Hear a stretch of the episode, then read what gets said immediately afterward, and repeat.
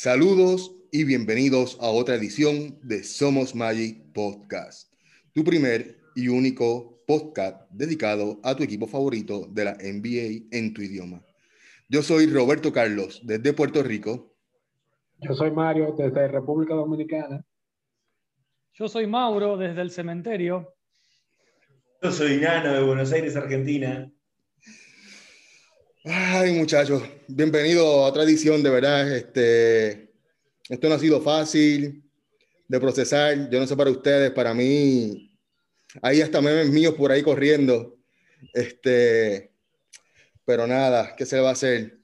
Ayer fue la fecha límite de traspasos de la NBA y lo que hubo en Orlando fue una venta al pasillo a precios rajatabla.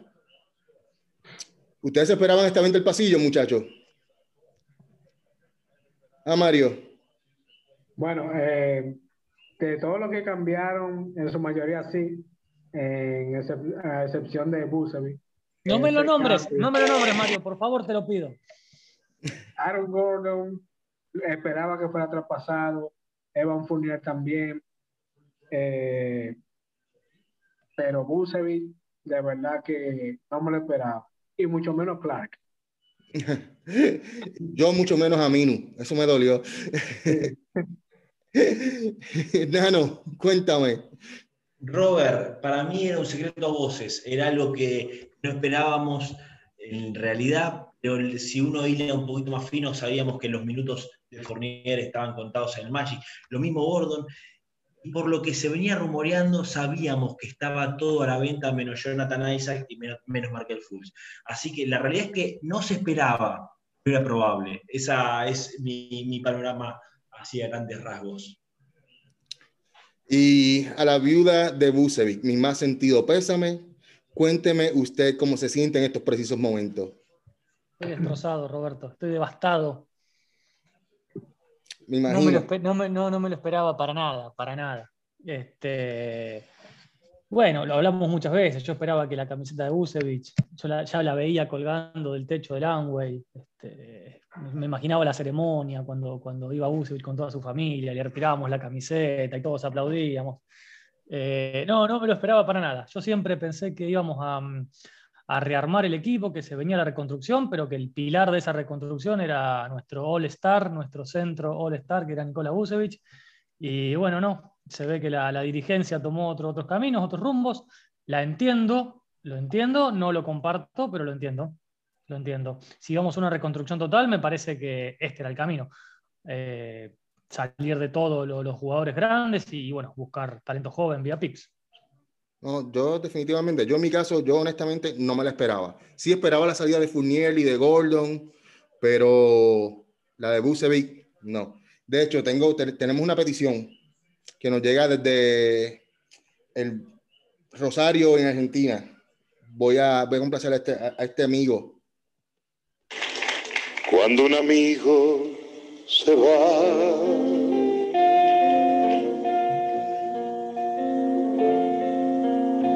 queda un espacio vacío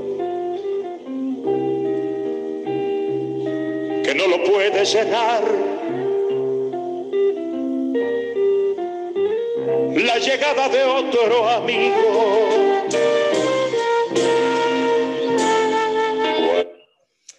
Este, sí, no, para complacer a nuestro amigo de Rosario en, en Argentina, viuda de Busevic, de verdad que estamos contigo. Yo también estoy, te acompaño los sentimientos, de verdad que. Gracias, gracias, Robert. Muy fuerte, muy fuerte.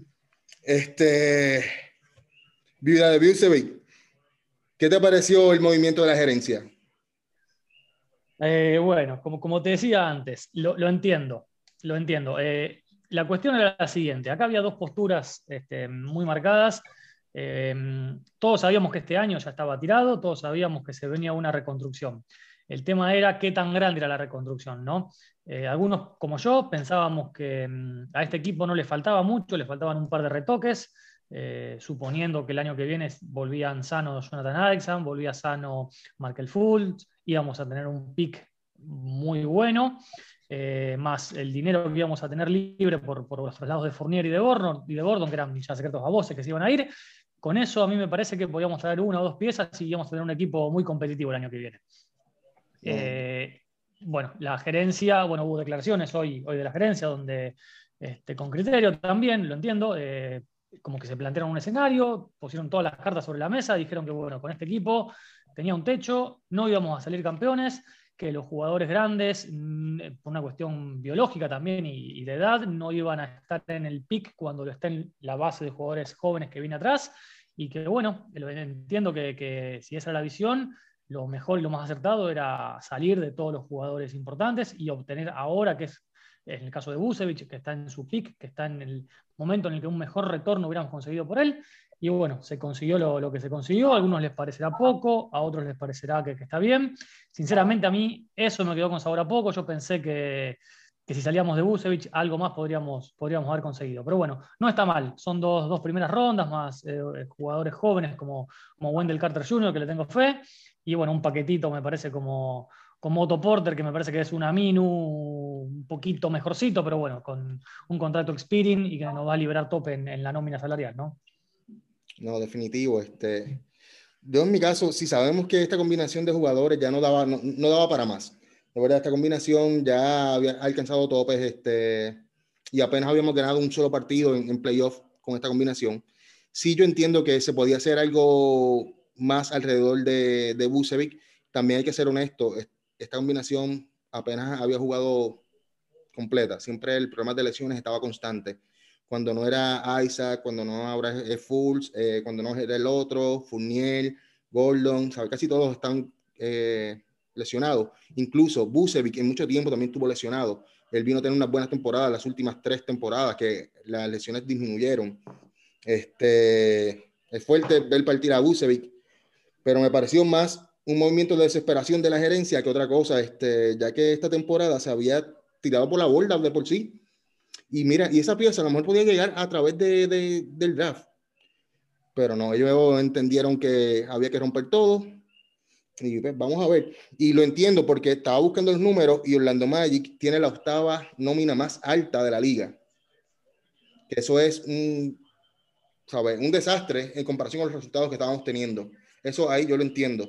Este, para tener la octava nómina más alta en la liga y tener el cuarto peor récord eh, es inaceptable y pues eso se puede entender. De verdad que sí, que, que hayan roto el, roto el equipo. Este, Nano, tu opinión. Sí, Robert, bueno, ustedes saben que yo tengo de un optimismo constante. La realidad es que yo confío en esta dirigencia, pero ¿por qué confío?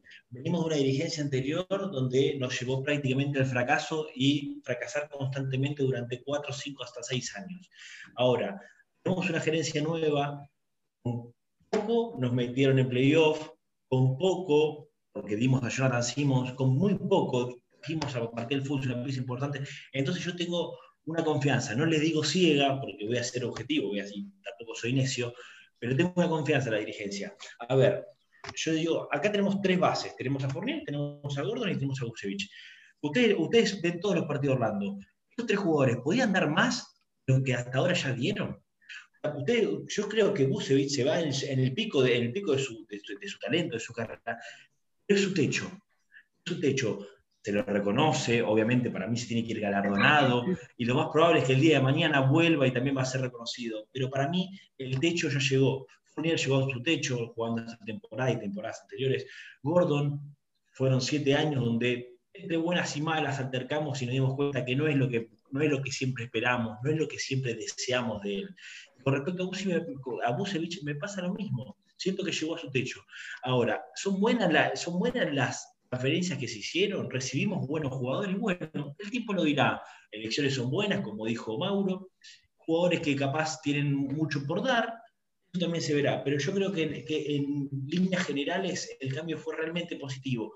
¿Por qué? Porque ya tenemos el objetivo claro. ¿Cuál es el objetivo? Markel Fuchs, Jonathan Isaac y ahora todo este complemento de jóvenes que vienen. Y como bien dijo Mauro, hay un espacio salarial que bien puede ser aprovechado, Robert. No, definitivo, pero vamos a ver qué nos dice Mario desde la República Dominicana. Bueno, eh, yo de mi parte encuentro que el, al principio, cuando uno vio el movimiento de Busevic, uno se sorprendió, se molestó, pero ya después viendo frío el, los movimientos, yo encuentro que fue lo correcto. También hay una realidad de Busevic, estamos viendo que Busevic está metiendo 24 puntos, 12 rebotes, pero en realidad esa no es su producción real de Busevic. Él está haciendo eso porque el equipo está desbaratado totalmente. O sea, no está, no, no, está full. O sea, él, está solo y está metiendo 24 puntos. La realidad de Busevic son 19 puntos. Entonces, reconstruir alrededor de él. Entonces, ¿qué tú traes? O sea, y esa nómina súper alta, eh, yo entiendo que fue la decisión correcta. Entonces, Gordon, Gordon es un desastre. Mira, Gordon lo que está metiendo 13 puntos. O sea, con un equipo desbaratado completamente. Aparte de todos los problemas de lesiones. Yo encuentro que el cambio que hicieron por, por Gordon fue más que suficiente. De lo que recibimos para atrás. Dime. Sí, Mauro. Mauro. Sí, no, creo que en ese, estamos todos de acuerdo, ¿no, Mario? Creo que de los tres, de los tres traspasos, el de Gordon fue el, el más beneficioso, el que salió más redondito, ¿no? Para, para Orlando, porque bueno, eh, Gordon me parece que nosotros lo conocemos más de lo que la liga lo conoce a Gordon. No creo que ya, eh, como dice Mario, ya llegó a un techo. Eh, siempre esperábamos algo más y ya, la verdad que últimamente ya este, estábamos un poco decepcionados ya con la actuación de Gordon y conseguimos un retorno, me parece interesante. Gary Harris, que es un jugador que puede aportar. Sí, pero, pero, eh, eso vamos a hablarlo cuando entremos a, a detalle los cambios. Perfecto. Este, sí, sí, no, no, porque de verdad que eh, tenemos que analizar ese cambio un poquito más, pero ya que estás hablando de él, vamos a arrancar con ese cambio. El de Gordon. sí, sí, ya que estás hablando Bueno, como les decía, Gary Harris, un jugador que tiene, tiene problemas de lesiones, ha jugado no todas las temporadas completas, pero es un jugador que tiene un tiro 3 respetable, que es lo que a nosotros nos hace falta. Me asusta un poco que tanto él como Hampton, que también vino, que es un, proyecto interesante, juegan todos más o menos en la misma posición, donde ya tenemos a, Cole Anthony, donde lo tenemos a Fulls, no sé cómo vamos a, estar con, la división de minutos la temporada que viene, más si suponemos que vamos a tener un pick bueno y todos esperamos que sea un, un Cade Cunningham, un, un Jalen Green, un Suggs, que juegan todos más o menos en la misma posición, vamos a tener superpoblación, más Terren Ross, que se quedó, que fue la única de la vaca sagrada que se quedó. Eh, bueno, y también, bueno, sumamos a Hampton eh, y sumamos un pick de primera ronda de Denver, que no deja de ser un pick de primera ronda. Eh, para, bueno, si bien es un, poco largo, es para entre unos años, no deja de ser un pick de primera ronda. Me parece que por Gordon estamos todos de acuerdo que fue un negocio redondo haber cerrado ese, ese traspaso. Yo no. Yo no, yo no, yo no estoy de acuerdo. Yo pienso que por Gordon se pudo conseguir un poco más. Como usted, tú, eh, yo creo que fuiste tú o fue Mario el que mencionó de que tenemos el beneficio que la liga no conoce a Gordon. Están deslumbrados con Gordon por su producción, etcétera, cuando está saludable, etcétera. Pero yo entiendo que se pudo haber conseguido más que un, que un Gary Harris. Mira, por ejemplo, su, su mejor temporada de Gary Harris fue en el 2017-2018, donde eh, promedió 17.5 puntos por juego y 39% de triple. Y perdóname, Robert, ¿Gordon promedió esos puntos en alguna temporada? Eh, sí. Sí, pero ahí, ahí no más. Hace como tres años. En la temporada del 2016, él viene decayendo. En la temporada del 2016, eh, promedió un 40% de triple. Esta temporada apenas ha participado en solo 19 partidos y está promediando cerca de 10 puntos y un 32% en triple. Tú me perdonas, creo que podemos conseguir algo mejor por, por eso. Robert, te interrumpo un segundito, ¿sabes por qué? No, dale. Porque eh, eh, está muy bien lo que vos decís, pero tiene un motivo de, de por, qué Denver usó poco a Gary Harris. Porque Denver encontró una, buena, una base muy sólida en Murray, ahora con el suplente Campaso, este chico, a ver, corrígeme el nombre, Potter Jr. puede ser que se llama. son jugadores que tienen un puesto asignado en el equipo, por eso capaz se vio relegado. Pero para mí no hay que subestimarlo, ¿eh? para mí es algo interesante, Robert, perdón que te interrumpí. No, no, nada, sabes, tienes, tienes razón, pero vamos a analizar lo siguiente. ¿Cómo se pone ahora Denver esa combinación de Jockey con Gordon y Porter Jr.? se pone un equipo sumamente interesante. Sin embargo, entonces nosotros con Hampton, que es un jugador que fue primera ronda, que hay que observar, que disminuyó su valor al, irse a jugar a Australia, pero ha jugado pocos minutos esta temporada. So, hay, hay, que, me llama la atención de ese cambio, lo único que me llama la atención es, Hampton. Y el pick me parece sumamente interesante porque un pick de primera ronda nunca llega, nunca llega hasta el mal. Pero vamos a ver qué me dice Mario. Ok, em, en cuanto a Gordon, eh, la pregunta que tú hiciste, para, para el equipo de, de Denver, el cambio es súper bueno. Claro, porque no tiene un power forward que le cubra esas necesidades que le va a cubrir Gordon. Incluso a Gary Harris, ellos eh, tienen sobrepoblada la posición de shooting guard. Tienen a Murray, que ya es shooting guard. Tenían al mismo Hampton, que también lo usaban de shooting guard. Tienen a Barton, que lo usan de shooting guard. Eh, y unos cuantos más, que eh, Monte Morris, se me están yendo hasta más. Ellos están sobrepoblados en la posición No, definitivo.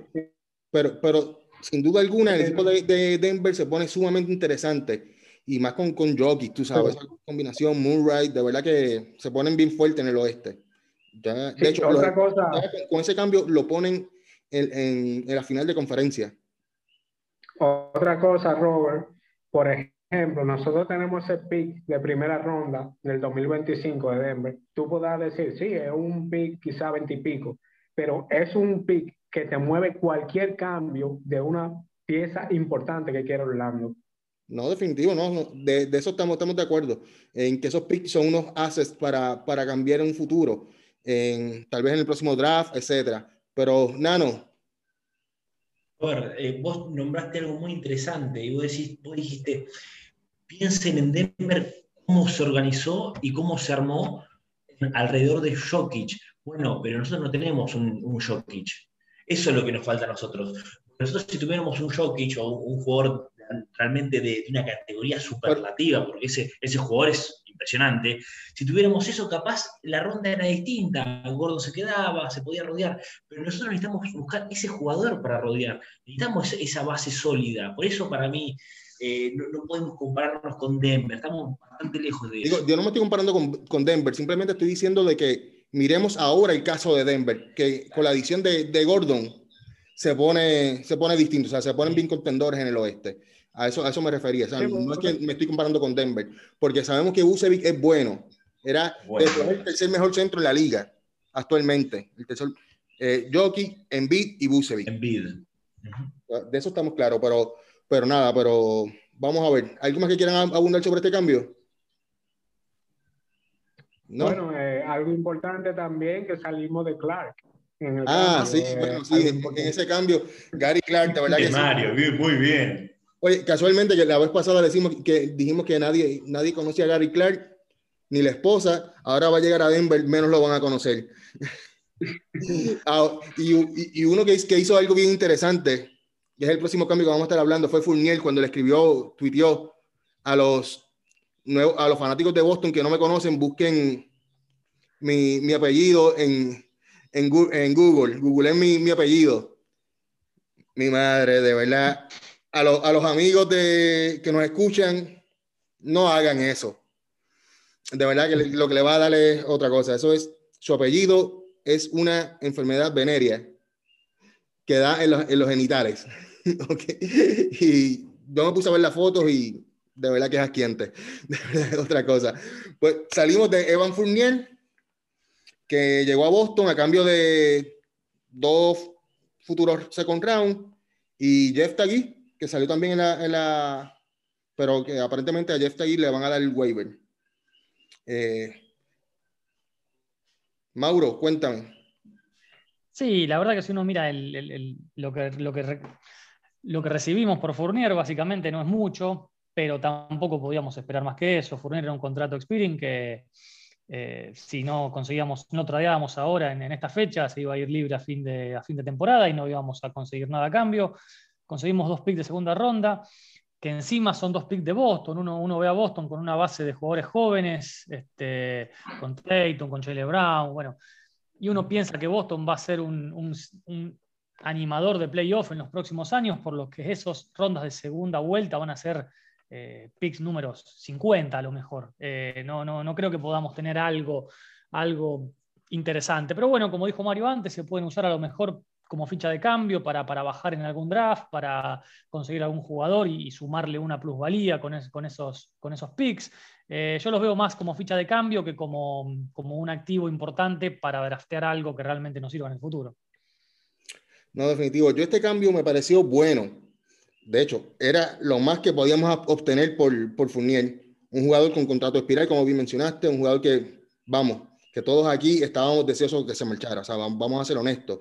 Era, era el más odiado de, la afición muchas veces.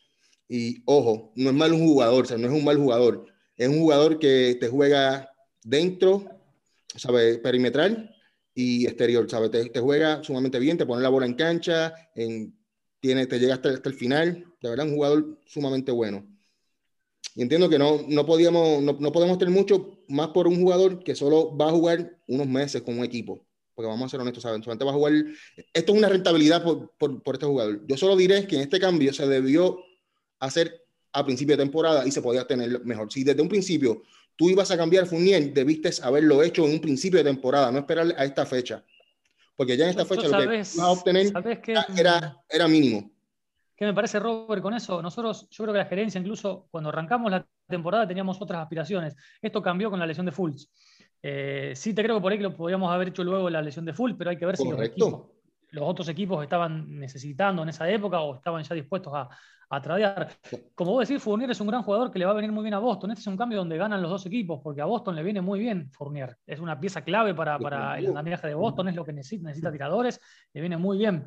Eh, y otra cosita más que decíamos, eh, se nos va libre eh, y aparte iba a quedar jugando Fournier intentando mostrándose, mostrarse en un equipo que, bueno, seamos sinceros, no sé si íbamos a salir a ganar estos próximos meses. Entonces era como contradictorio también la situación de Fournier. Él tenía que mostrarse en un equipo que por ahí no, no sale a dar de, todo en la cancha y era, era complicado también para, para él esa posición, ¿no?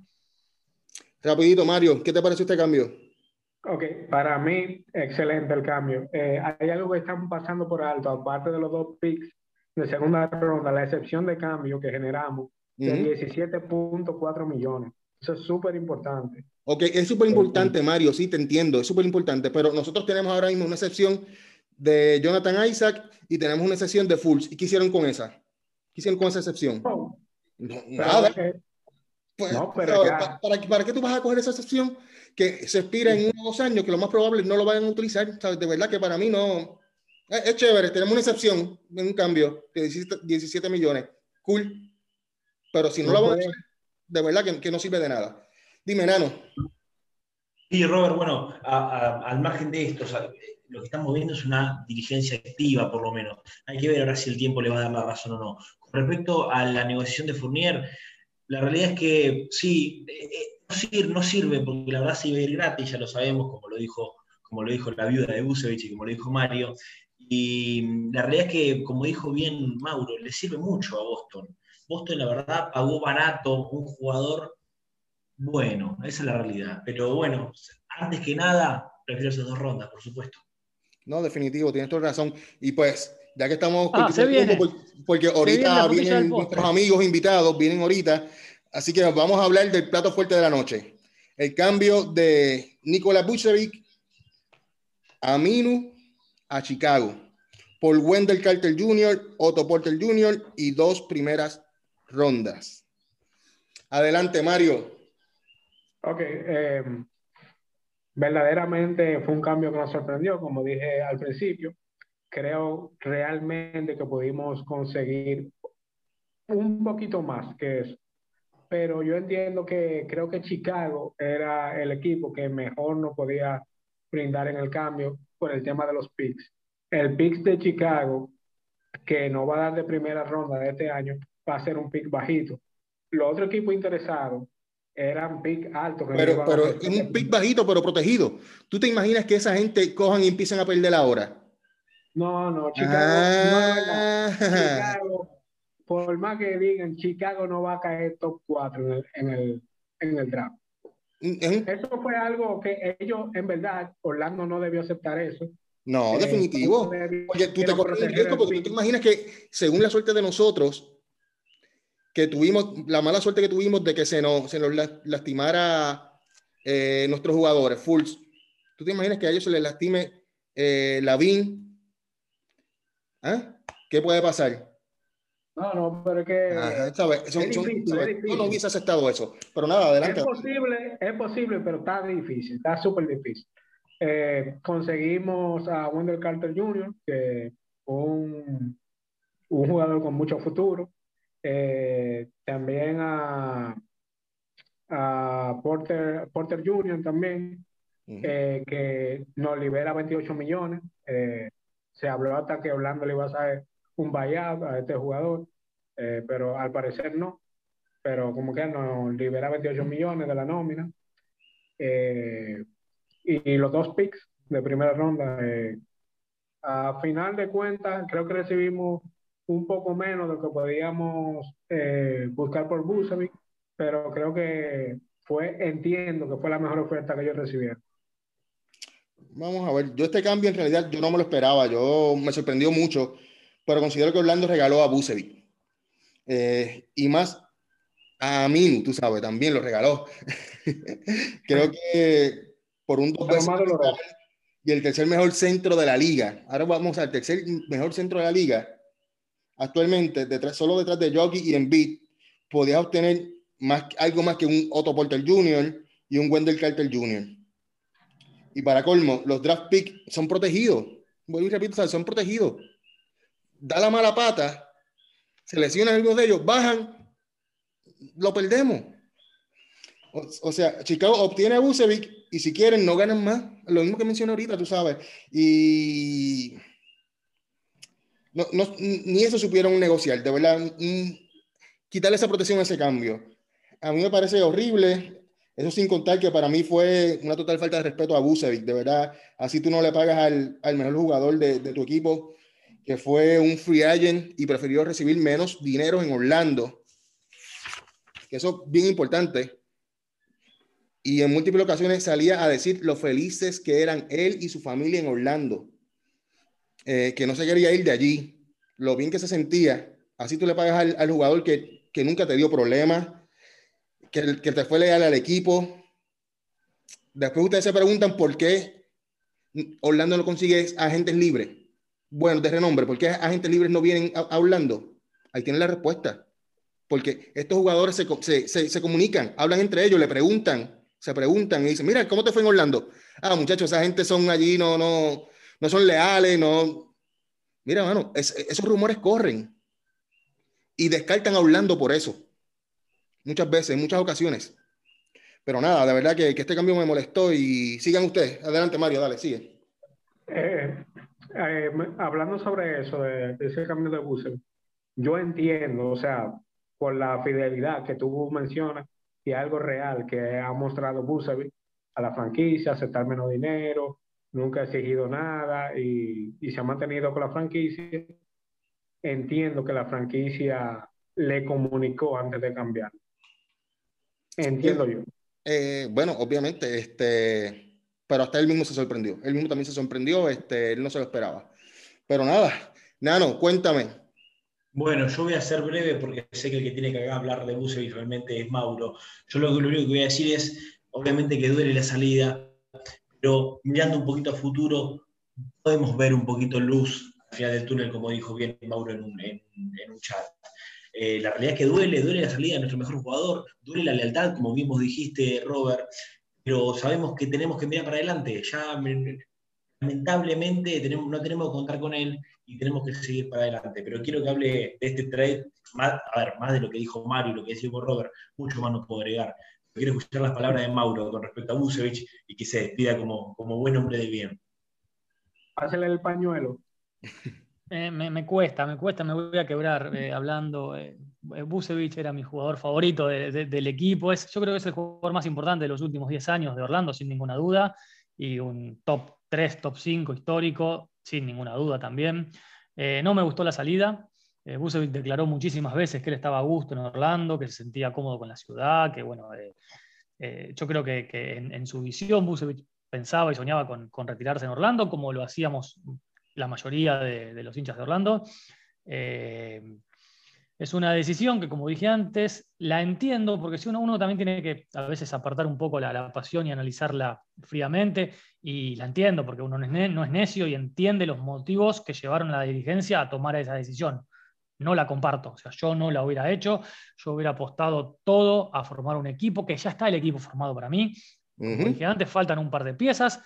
Yo hubiera acomodado las piezas que faltan en torno a Busevich eh, y tratar de, seguir en este camino de, crecimiento. Es que, Mauro, a, todos, todos nos quedó ese sabor amargo por decir, lo dimos por realmente poco a nuestro mejor jugador. Yo sé, yo sé que Mario siente lo mismo, que Robert siente lo mismo. Todos sentimos eso, decís, ¿no podía hacer algo más? ¿sabes qué pasa? ¿Sabes qué pasa? Yo creo que incluso podríamos haber hecho un intento más la temporada que viene. Después, en todo caso, sí, reconstruir. Entiendo también que este es el pick de Busevich, en este momento All-Star, a lo mejor eh, la dirigencia pensó que es el momento en el cual podía sacar más jugo por, por el trade de Busevich. Pero yo hubiera dado una oportunidad a este equipo con todos los jugadores sanos, con, con Jonathan Isaac, con Markel Full, con Kade Kuniga o el que sea, con Busevich, con Okiki. Es un quinteto muy interesante ese. Yo le hubiera dado una oportunidad a ese equipo. Clifford merecía incluso también eh, la oportunidad de dirigir a un equipo sano, entero. Eh, pero bueno, lamentablemente hay que mirar para adelante se fue Busevich y sabes que me duele, hoy lo vi con la camiseta de Chicago y le queda hermosa encima. Le queda hermosa la camiseta de Chicago. Sí, de verdad que... Bueno, gente, eh, estamos en la segunda parte del programa y, acá estoy viendo que se va sumando, se va sumando gente al baile. Mario, Nano, Robert. Qué lindo es ver que se va llenando la, tribuna acá de, fanáticos de Orlando Magic. Veo gente con, gorrita del Magic, con, con camiseta del Magic. Este, de, bueno, de todas partes de Sudamérica, de América, de América Central, qué, qué lindo es esto. Y del eh, municipio 79 de Puerto Rico, es importante, directamente desde Orlando tenemos un nuevo refuerzo. Es más, nada, más por eso lo, vamos a iniciar con él, vamos, vamos a iniciar con, Ernesto, de verdad que sí, desde el, desde el municipio 79 de Puerto Rico. Tenemos a Ernesto David Vázquez. Bienvenido, Ernesto. Gracias, gracias, gracias un montón. Soy fanático pues, hace 28 años. So. ¿Estás allá hace 28? ¿En qué parte estoy, aquí hace, estoy aquí hace 30. Soy fanático hace 28. Ah, ok, ok, ok, perfecto. hace 30 años. Wow, fuiste de los, los primeros, dos años era, Los primeros dos años eras fanático de, de Miami.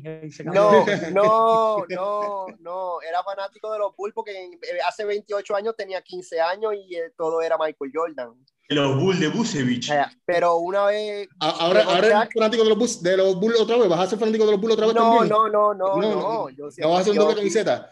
No, no, no. Yo fui hasta fanático porque era un muchacho joven y, y, y, en ese tiempo era todo Michael Jordan. Pero una vez llegó Chuck a Orlando y en mi, en mi donde vivo, ahí me quedé.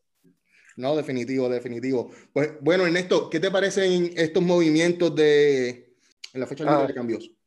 Pues fíjate, al principio, eh, pues cuando la escuché estaba trabajando y pues me chocó mucho de que no, por un cambio por Busevich, ¿verdad? Que es un All-Star, no hubiésemos recibido un All-Star para atrás. Pero viendo, viendo bien el cambio, me pareció, me pareció bien porque cogimos unos picks que son importantes para este año y cogimos dos jugadores, uh, dos jugadores jóvenes y todo depende del desarrollo que nosotros hagamos a esos jugadores. Eh, si nosotros desarrollamos bien esos jugadores, pues vamos a estar en buena posición. Eh, creo que, que, sí, que fue un buen cambio el de, por lo menos el de Busevich y el de Aaron Gordon también en cierta parte, aunque mucha gente dice que a lo mejor pudimos haber cogido más, pero de verdad Aaron Gordon lo más que hizo eh, en la NBA fue lo de la competencia de donqueo, pero no era muy reconocido como un, un All-Star o algo nada. So, lo, creo que lo que cogimos por Aaron Gordon estuvo más o menos bien porque RJ Hampton es alguien que puede desarrollarse bien. Como dije, todo depende de cómo se desarrollan los muchachos jóvenes. Y el de, el de Evan Fournier, pues es mejor que nada. Dos second round picks es mejor que perderlo en agencia libre. So, ah, creo que hicimos bien. Depende de cómo se desarrolle eh, los muchachos jóvenes. Ernesto, ahora que tú estás, ahora sabemos que tú estás en Orlando, Sí. ¿Cómo, cómo, cómo se, se, vio movimiento en la ciudad? Eh, tus compañeros de trabajo, la gente en Orlando, ¿cómo tomó, tomó ese cambio de Bucevic? Tus amigos pues, como, Exacto, pues como te dije, yo estaba trabajando y, mucha, y los muchachos que somos, somos como, como tres o cuatro, tal vez cinco personas que, que seguimos los Magic en el trabajo mío, rápido vinieron donde me a decirme, ah, cambiaron a Busevich y no le dimos nada, y yo me quedé como que, ¿qué? ¿Cómo que no dimos nada? Que si nos robaron, que si... Y yo estaba como que, y entonces estaba esperando la hora de break para poder saber bien qué era lo que había pasado. Y entonces, pues, pues sí, pero en, en, cuestión de, de la, la, fanaticada, pues mucha gente pasó lo mismo que yo. Al principio vieron como que, wow, cambiamos al, al, al único All-Star, pero después se dieron cuenta de que, pues, para mí Busevich ya estaba ready para ir a un equipo que pueda ir a los playoffs. Él estaba jugando a un nivel donde tenía que estar un equipo que, que, que fuera ganador. Porque si vienemos a ver, si él se quedaba aquí, creo, eh, él, él, está jugando equipo un, un nivel eh, elevado, donde ya el año que viene va a volver a lo mismo, no íbamos a ganar. Entonces ya en dos o tres años va a estar mayor y pues como que, ¿sabes? Ya Bucevic se merece estar en un equipo que, que, que ganara. Excelente. Y pues la, lo, lo, la, las lesiones fue lo que nos mató. No, definitivo, estamos de acuerdo en que las lesiones fue lo que, lo que mató esto. Pero Mauro, cuéntame, ¿quién más tenemos por ahí? No, primero una aclaración. Yo si era Ernesto y estaba ahí a pasitos del Amway, este, cuando me enteraba lo de Busevich, agarraba una antorcha, iba e incendiaba el estadio. Eh, si se me pasaba Stuff por adelante, le pegaba Stuff, le pegaba al que se me pase por adelante. Inentendible cómo cambiaron a Busevich. Pero bueno, eh, siguiendo esta línea, ¿quién está en contra del, del, del trade de Busevich? ¿Están todos a favor? Pablito. Ah, yo sabía. Pablito, bueno, eh, Pablo de Chile, este, ¿qué, qué, qué opinas de, todos estos cambios, Pablo? Eh, bueno, buenas noches a todos. Eh, la verdad que fue extraño porque fue como de atrás hacia adelante, me explico. Primero pedíamos cambio Fournier, después de Gordon y después de Ross y quizás nunca nos imaginamos Busevich.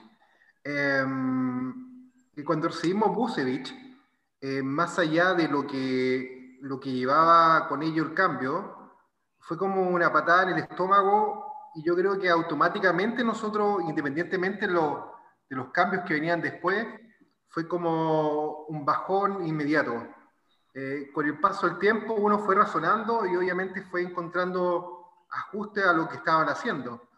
Eh, no obstante, a mí me gusta mucho el fútbol y siempre creo que tiene que haber un líder adentro del grupo, eh, quizá la persona que tiene más años de experiencia, eh, y cuando yo veo los Orlando actuales, eh, claro, tiene mucha gente joven, que es bastante positivo, pero no encuentro nadie eh, que pudiese transmitir esa confianza a los niños o a los jugadores nuevos. Eh, van a entrar muchos jugadores nuevos, eh, también hay que decir que la agencia libre el próximo año va a tener recursos para atraer a gente eh, o jugadores de calidad.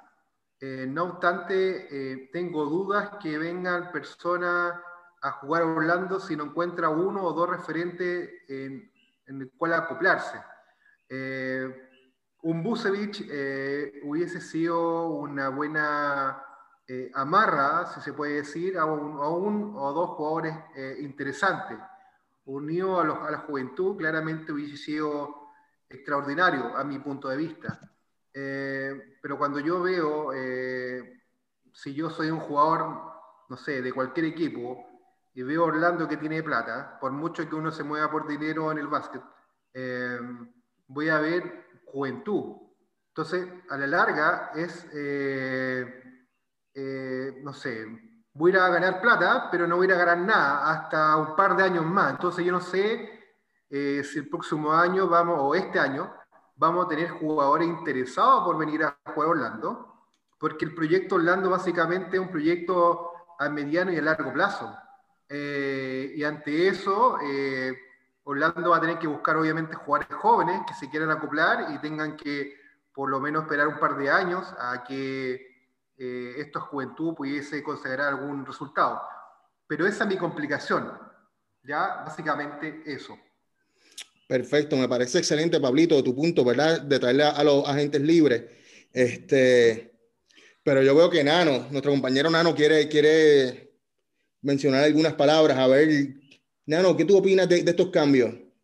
No, Robert, bueno, vos ya sabes más o menos lo, lo, que opino y adhiero un poquito a lo que dice Pablo, o sea, no somos un, un mercado interesante o atractivo para la gente libre. Eso, eso es un punto bueno lo que dice Pablo. Después, bueno, ya sabemos más de, lo que pienso yo. Yo estoy a favor de, una reconstrucción a futuro, estoy a favor de sentar las bases en Fultz, en Isaac. Si bien me pareció poco, como lo dije en el podcast anterior, o me gustó a poco lo que recibimos por nuestro gran Busevich, siento que a la larga puede ser algo realmente positivo. Pero bueno, siempre con optimismo y siempre a darle para adelante porque algo nos gustan estos colores. No, definitivo. Ahí, o sea, Robert, mientras hablaba Pablo, lo vi a Eric de Costa Rica que, bueno, que se señalaba el, anillo. Eh, Eric, ¿cómo, ves con todo esto, bueno, estos movimientos, este núcleo de jugadores que se armó en Orlando, es más el, salario libre que vamos a tener para poder seducir a algún, alguna gente libre en, la próxima temporada? ¿Crees que se armó algo lindo, algo que, podamos llegar a pelear por algún anillo en, los próximos dos, tres años? Eh, bueno, hola a todos, gracias por, por la oportunidad. Me encanta que, que, haya una familia del Magic. Eh, tengo 27 años siguiendo este equipo y hasta ahora eh, encontré una comunidad que, que, sienta lo mismo que yo. Aquí todo el mundo es amante del básquetbol, menos del Magic. Entonces me ha costado mucho. bueno, con respecto a la pregunta que me haces, no veo que el Magic en dos o tres años esté para candidato de, un anillo. Ya es, estamos muy largos de eso.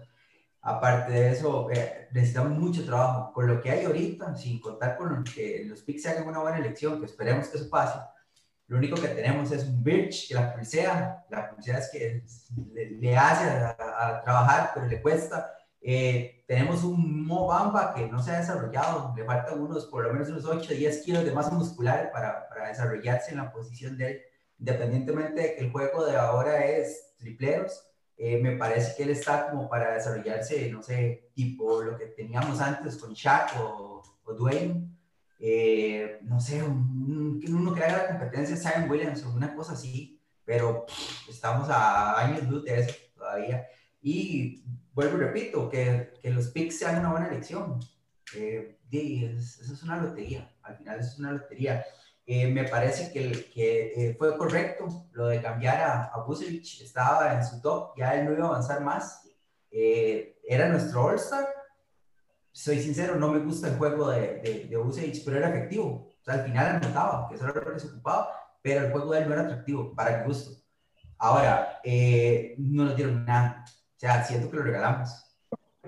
Que a mí no me gusta el tipo de juego de él, no quiere decir que lo íbamos a regalar, o sea, no, no tiene sentido. Entonces, y siento que nos hicieron así, manos arriba y, y de ahí, venga. Aaron Gordon igual está, siempre lo esperamos y nunca reventó, nunca explotó. Lo más que, lo máximo que nos dio fue una que otra jugada un partido y dos eh, juegos de, de campeonatos de que no ganó, que siento que fue un robo, pero bueno. Eh, el francés también, eh, hay unos destellitos por ahí, eran cambios que se tenían que hacer eh, eh ya no va a crecer más en el Magic, ya era lo que le podíamos sacar. Siento que ahora con Zach va, va, a reventar, que ahí sí lo va a hacer. Y de, el Magic ahorita, sí, estamos en una reconstrucción, como te digo, esperamos que los picks sean buenos y, con lo que hay, ver qué sale, esperar que Markel no se le sirve tanto y de, también explotar a, a a ver qué pasa. Pero sí, por ahí anda la cosa. Definitivo. Mario, desde República Dominicana. Cuéntame, ¿cómo tú, tú ves estos cambios en general? Tú que has sido el optimista ayer, como experiencia, a mí me afectó mucho el cambio, de verdad, de Busevich yo no me, lo, no me lo esperaba. Y el, y el, que estuvo ahí dándome soporte fue Mario, eh, el, el optimista. Dime, Mario. Bueno, a mí en un inicio también, cuando vi el cambio de Busevich, me dolió. Pero ya cuando uno analiza frío los cambios, eh, recibimos eh, una, una, una, buena base de jugadores y picks. Igualmente, ya ese núcleo que teníamos, ya no íbamos a pasar más de ahí. Un octavo, séptimo lugar era lo más que íbamos a aspirar un año que viene. con, con el mismo núcleo de jugadores. Entonces, ya venir con una reconstrucción desde cero, con PIX, eh, con dinero, eh, esta es la hora de la verdad para la gerencia demostrar de qué están hechos. Ya lo tienen todo, tienen PIX, tienen espacio salarial, tienen eh, excepción de cambio, lo tienen todo. Ahora, son, ahora le toca a ellos demostrar y armarnos de verdad un equipo que entiendo que en dos años ya deberíamos estar, estar metidos en playoff. Si se saben mover, si se saben mover, si saben usar ese espacio salarial, firmar a los agentes libres, si saben elegir eh, en el draft, tienen que, que, saberse mover para nosotros dentro de dos o tres años ya estar metidos en playoff nuevamente y con jugadores de calibre. Interesante. Cuéntame, eh, Mauro, ¿a quién más tenemos por ahí? Bueno, no, estuvimos hablando mucho de, de creo que más o menos está, está armado lo, que pensamos.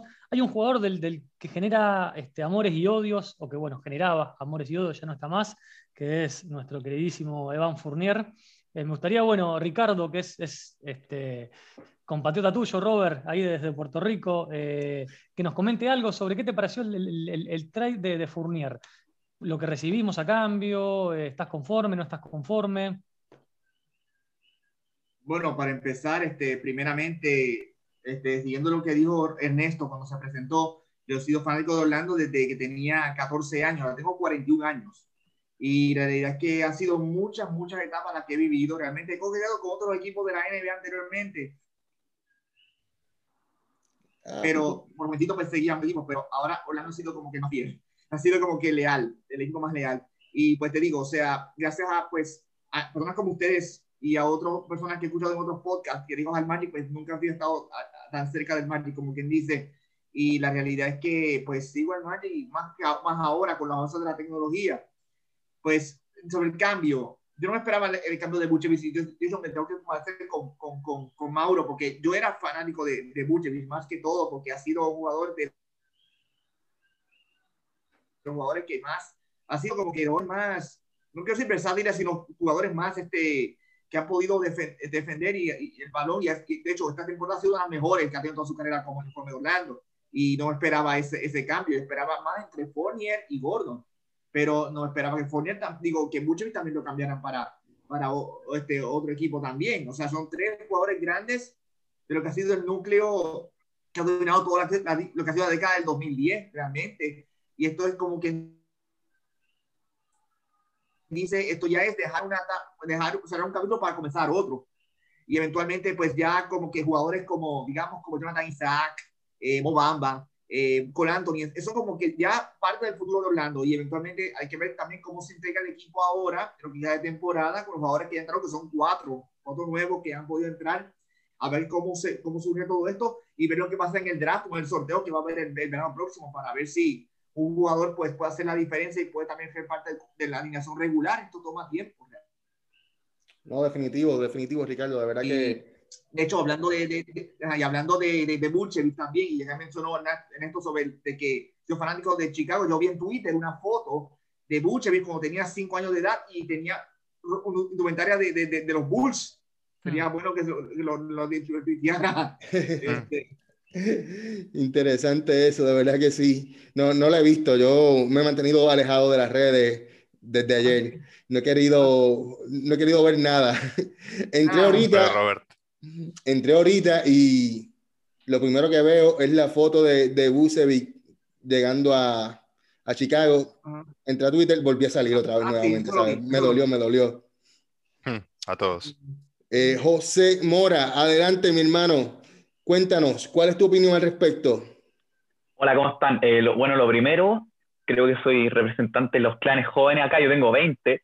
Em, la primera es que, bueno, cuando perdimos la final del 2009 yo tenía 9 años, por lo cual no he visto, no he visto una etapa, por así decirlo, exitosa del Magic, así que vi de hecho las últimas pinceladas por ahí de, de Dwight Howard, por lo que a mí se me Aaron Gordon por el concurso de lo, del Dunk, el 2016, fue como la primera figura relevante que tuve en el equipo. Hay que recordar igual que era pick 4, creo que salió antes, perdón, después de Embiid, por lo cual igual tenía como una presión en la espalda como fuerte y que, y que como dice, creo que lo dijo Mario, que hay que ver como lo de la dirigencia en realidad, porque claro, en, durante toda la década pasada no sé si es que tuvieron la oportunidad tal vez de poder hacer los movimientos claves para meter un, equipo competitivo. Al final siempre he entretenido cuando el equipo está en playoff y salen esos partidos extraños como cuando le ganamos a, a Bucks el primer partido, a Raptors, pero al final se sabía que eran equipos que igual no, no iban a pasar más allá de, de la primera ronda. Eh, no quiero hablar más de Busich porque, claro, ya, ya llevamos 20 veces eso. Va a ser extraño ver de nuevo así al, al equipo como solo en temporada regular. Eh, no sé si haciendo tanking, no sé, no sé cuál va a ser la situación durante las próximas dos temporadas, pero, pero con optimismo, con optimismo, con fe en que Markel tenga una buena preparación física, que no sé, que bueno, hoy día parecía mejor que nunca esta temporada y se lesionó en los primeros partidos, eh, con, con, con, ese núcleo al final, creo que sí se pueden lograr grandes cosas, pero hay que ser paciente. Esa es mi, mi, percepción, la verdad. No, definitivo. Paciencia es lo que nos sobra a nosotros, los fanáticos del Magic. De verdad que sí, hemos tenido mucho tiempo. Cuéntame, Mauro, bueno, no, este, le quiero contar a la gente, bueno, la mayoría ya, ya, lo hemos hablado muchas veces, nosotros tenemos un, un, grupo de WhatsApp que se llama Familia Mágica, donde bueno, hay gente de, todos lados de, del continente americano, y en esta fecha, previa a la, fecha esta de, de, cambio, veníamos siempre especulando con que se iba Fournier, que se iba Gordon, soñábamos que alguno se lleve a Minu, y en un momento eh, el señor que está aquí abajo, eh, Maxi, deslizó se va Busevich. No lo podíamos creer, todos dijimos, no, imposible, Busevich es intocable, es el as de este equipo, es la carta sobre cómo, la cual... ¿Y cómo lo atacaron, Mauro? ¿Cómo lo atacaron ¿Cómo a lo Maxi? Eh? Le saltaron yo, la yo, yugular. Yo, principal, yo, principalmente le salté a la yugular, dije, no andes dando esas ideas, a ver si todavía te escuchan en la dirigencia de Orlando. Este, y al final, nobleza obliga, tenía razón, salimos de Busevich, eh, bueno, Maxi, me gustaría que, que, que aclares un poquito, que, que nos cuentes qué, qué, te parecieron todos estos movimientos antes que aclare Maxi, bienvenido Maxi, sí, pero gracias. tú me vas a tener que decir si, si, tienes alguna fuente, algún contacto dentro del equipo. No. Porque de verdad que tú fuiste el único que dijo, se va, se va no. Bucevic y boom. No, a, a, ver, no dije que se fuese Bucevic, pero sí dije que era una posibilidad. A mí me parecía que la gerencia de Orlando estaba esperando eh, cualquier oferta. Eh, y bueno, básicamente se confirmó en cuanto Weltman eh, dio esta, estas declaraciones que dio cuando fue ayer. Eh, que básicamente ellos estaban, estuvieron escuchando ofertas por todo el equipo. Eh, en la liga se sabía que los únicos intransferibles eh, para el Magic eran Markel y, y, y, Isaac, entonces uno ya sabía que se podía esperar alguna oferta por Busevich. Wellman terminó diciendo que la idea no era transferir a Busevich, pero que la oferta de Chicago fue superadora y que era lo que ellos esperaban, el precio que tenían por Busevich y lo terminaron aceptando. Personalmente a mí no me parece malo y yo voy a inclinarme a, a, a remarcar lo que ha dicho Weltman.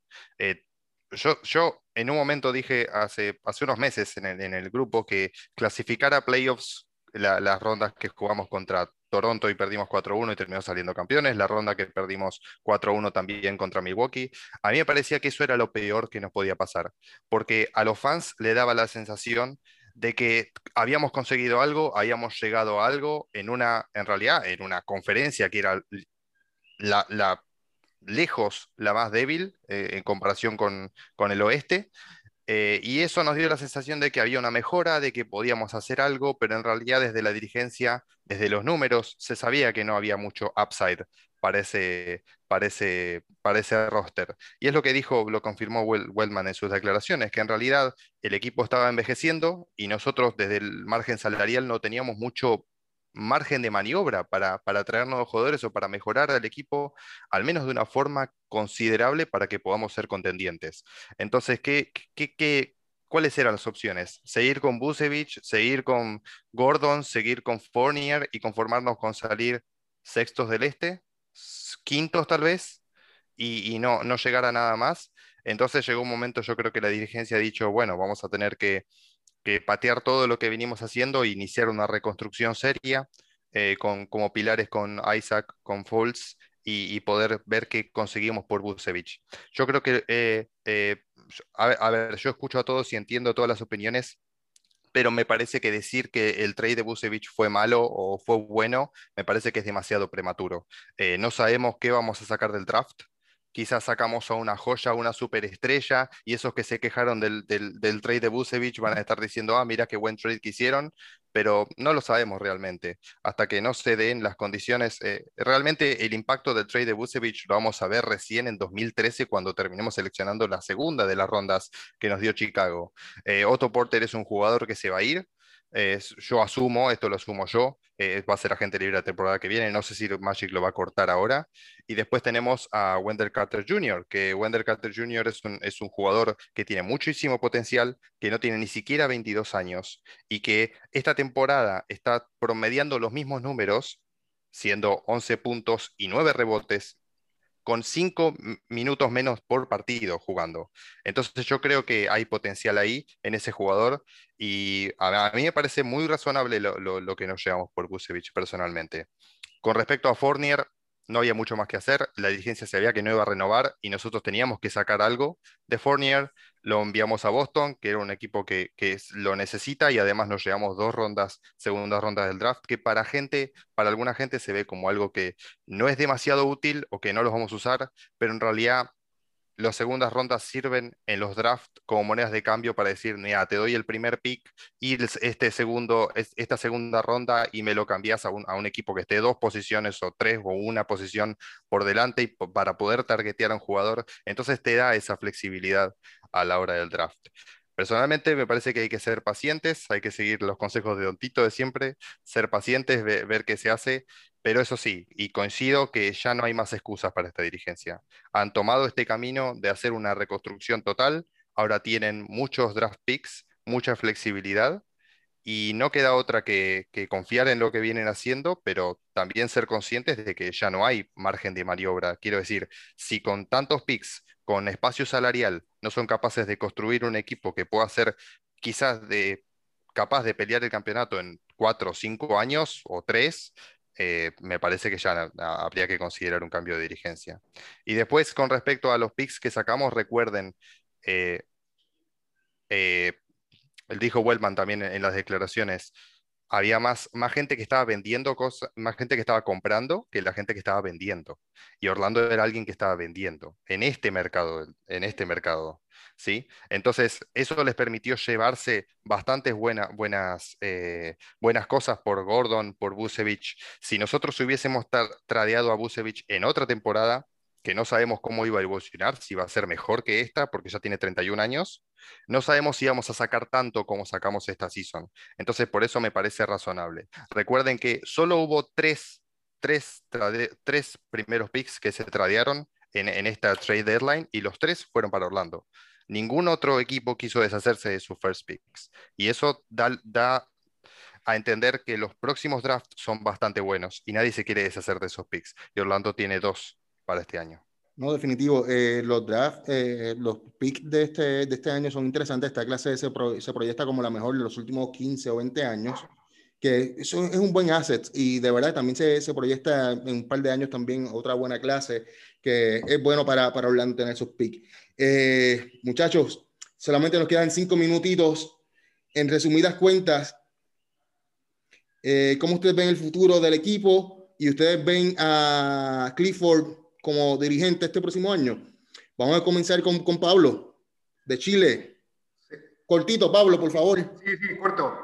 Lo primero era es que hace tres meses eh, estábamos punteros, eh, se nos lesionó Ford y se nos fue todo al carajo. Eh, necesitábamos cambiar, necesitábamos un armador. Y después se lesionaron otros jugadores más. Yo creo que este equipo todavía tenía, teníamos que cambiar si decía a Fournier, a Gordon, estamos claros, ir por pick, pero no necesariamente cambiar todo. Y eso es lo que yo pienso. Básicamente no teníamos que cambiar mucho. ¿Y cómo ves el futuro del equipo? Quiero, Robert, que alguno de los muchachos, si lo tiene visto, que me diga dos o tres palabras de Hampton, que es un jugador que llama por ahí un poquito la atención, que vino de Denver. ¿Alguno que lo tenga visto, que quiera decir alguna, algo, cómo juega, de qué juega, cómo se mueve? Eh, Ninguno. Es una incógnita Hampton. Bueno, en el caso de Hampton, era el, en su pick eh, para su, su clase, él tenía, estaba bien posicionado, pero no se fue a college entonces fue Edgy Lee, se fue a Australia a jugar y eso aparentemente le bajó el valor y por eso cayó tan bajo en el, en la, en el draft. Pero aparenta ser un buen jugador. So que, y es un combo guard, como lo digo yo, este, te juega la 1, te juega con la 2. Será interesante verlo. Eh, Mario, ¿tú crees que Clifford debe seguir en, la, en el equipo para la próxima temporada? Mario, estás en mute, quítale el mute, quítale el mute. Ahora. Ok, yo entiendo de mi parte que yo le daría la oportunidad a ver cómo se desarrolla con el nuevo equipo. Si a un cuarto de la temporada no está moviendo el equipo bien, yo lo corto. Tengo uno en vista de una vez. Desde que falle, de una vez para afuera. Ernesto. Dígame. Eh, ¿Cómo tú ves el futuro del equipo? ¿Cómo se ve el ánimo de la gente en Orlando? ¿Tú crees que Clifford se, se mantenga? ¿Será el, coach adecuado para este, este nuevo núcleo de jugadores? Bueno, hay que ver porque Clifford es un, es un coach que es de ganar. Él quiere ganar y no, no es tan un coach para desarrollar.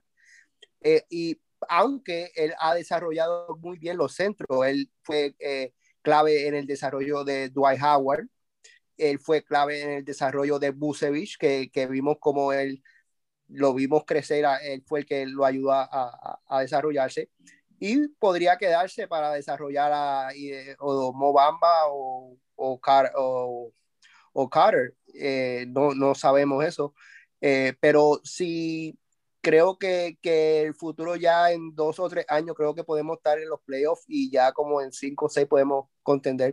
Una, una, una cosita que quiero decir sobre eh, los agentes libres venir a Orlando. Yo no creo que sea tanto la ciudad o, o eso. Yo creo que los mismos jugadores son los que atraen los free agents, ¿verdad? Haciendo amistades, hablando cada uno. Eh, si Fox y Jonathan Isaac se juntan con otros jugadores, los lo, lo pueden convencer y, y, traerlos a Orlando. No es que vayan a decir, no, yo no quiero por Orlando. O sea, Orlando es tremenda, tremenda ciudad. Yo creo que, y, y está libre de, de, de, de, los tases del Estado. O sea, es, es, un, es, un, creo que más son los jugadores que, que los agentes libres de decir, no, no quiero ir a Orlando porque Orlando es una ciudad pequeña. No es así porque creo que, que eh, cuando LeBron y Wade y Bosch se unieron era porque habían jugado juntos y habían hablado. Y creo que ya en las conversaciones, pues, eh, eh, y, y, y, la relación a, relaciones de jugadores puede que atraiga free agents. Pero veo el futuro bien, veo como en, tres, en tres, años yo creo que podemos estar ya en los playoffs consistentemente. Excelente. Vamos, cortito que se nos, que se nos acaba el tiempo. La misma pregunta para, para, los tres rapidito. Eric, Clifford, ¿sí o no? Eh, depende de esta temporada. Depende de cómo termine esta temporada, qué, qué puede hacer con los jugadores que, que quedaron. Eh, eso es lo que va a dictar la próxima temporada, si Clifford sí o no. Ricardo, eh, ¿Clifford sí o no? Bueno, yo creo que le un, una, un año más para ver si todo se puede, el equipo se puede compenetrar y se puede, este, este, eh, haya una especie de, de, química entre, entre todos, pero si no, tiene que ya Clifford irse después de un año. Estamos de acuerdo. José, ¿Clifford sí o no? Yo te la voy a hacer fácil, sí, porque queda menos de un minuto. Excelente. Bueno, pues mi gente, esto ha sido todo por el programa de hoy. Gracias a todos por participar, muchachos. Gracias a Maximiliano, gracias a José de Chile. Eh, Ricardo, Boricua, te llevo. Ernesto, Tito, tienes aquí un pana. gracias. Pablito, mi hermanito, gracias por, por, participar. Eric, bienvenido a nuestra casa. Eh, nada, mi gente, eh, gracias por escucharnos. No olviden seguirnos en nuestras redes, redes, redes, sociales, en Facebook e Instagram, Somos Magic Podcast, en Twitter, Somos Magic. Y no olviden suscribirse en el, nuestra plataforma de, de predilección de podcast y darle para suscribirse para que le llegue la notificación y nada, si les gusta, compartan con sus amigos.